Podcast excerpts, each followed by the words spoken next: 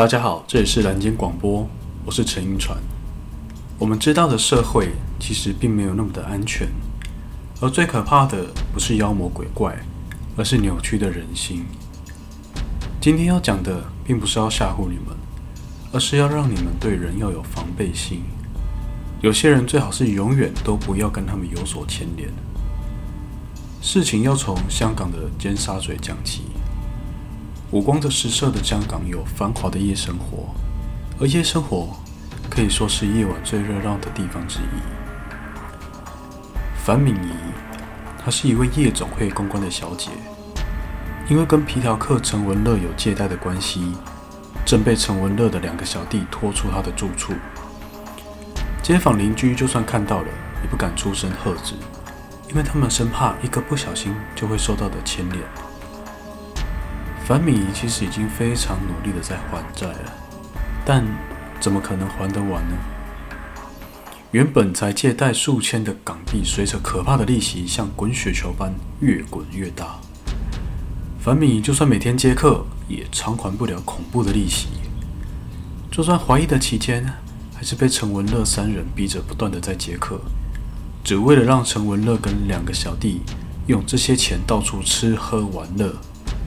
对皮条客陈文乐来说，是不可能让这些债务被偿还完毕的。就这样，樊敏仪因为债务被陈文乐从住处中绑走了。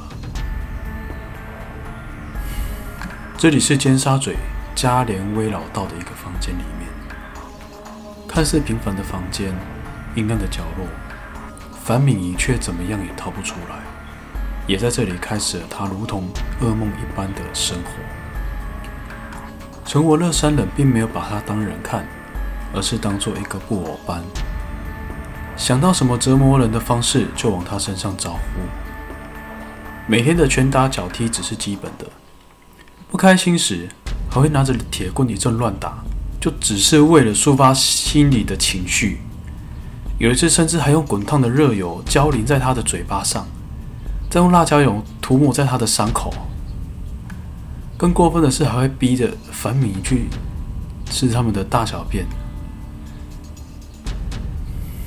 樊敏仪的脸跟身体已经千疮百孔了，他心里也知道自己没有办法再替他们赚钱了，只剩下被折磨的价值。最后等待他的必定是死亡。但最可怕的事情，并不是死亡，而是……知道自己一定会被折磨死，但还不到死的那个时候。况且他对人间还有点眷恋，那就是他的小孩。经过一个月的摧残，原本漂亮的夜总会公关已经不成人形，身体有大面积的烫伤、烧伤、水泡，脸孔也有严重的浮肿。最终，樊敏仪在痛苦的折磨下过世了。陈文乐三人虽然不在意一条人命，但还是必须要处理尸体，因为在香港弃尸不被发现是十分有难度的，所以他们决定先将尸体放掉血水，再剁成一小块一小块，每个尸块再用锅子煮熟，再将这些煮熟的尸块分散的丢弃在城市的各个角落。但最难处理的还是头颅。他们将头颅放在锅子里面煮过，并去除掉掉樊米的皮肤以及毛发，剩下头骨的部分。最令人毛骨悚然的就是陈文乐居然对着头骨说：“乖乖不要动，我替你打扮。”便将头骨塞在一个凯蒂猫的布偶里面。一个女人就这样消失在香港的黑暗处。本来这些事情是不会被发现的。但年纪最小的共犯梁伟伦，也就是陈文乐的小弟，他有一个十三岁的小女友。他在睡梦中梦到一个没有头颅的索命女鬼，被惊醒之后，他向志工求救。志工一听这件事情，就连忙的去报警。这时候社会才知道，居然有这种丧尽天良的事情。但其实阿芳也不是无辜的，她也是其中一个加害者。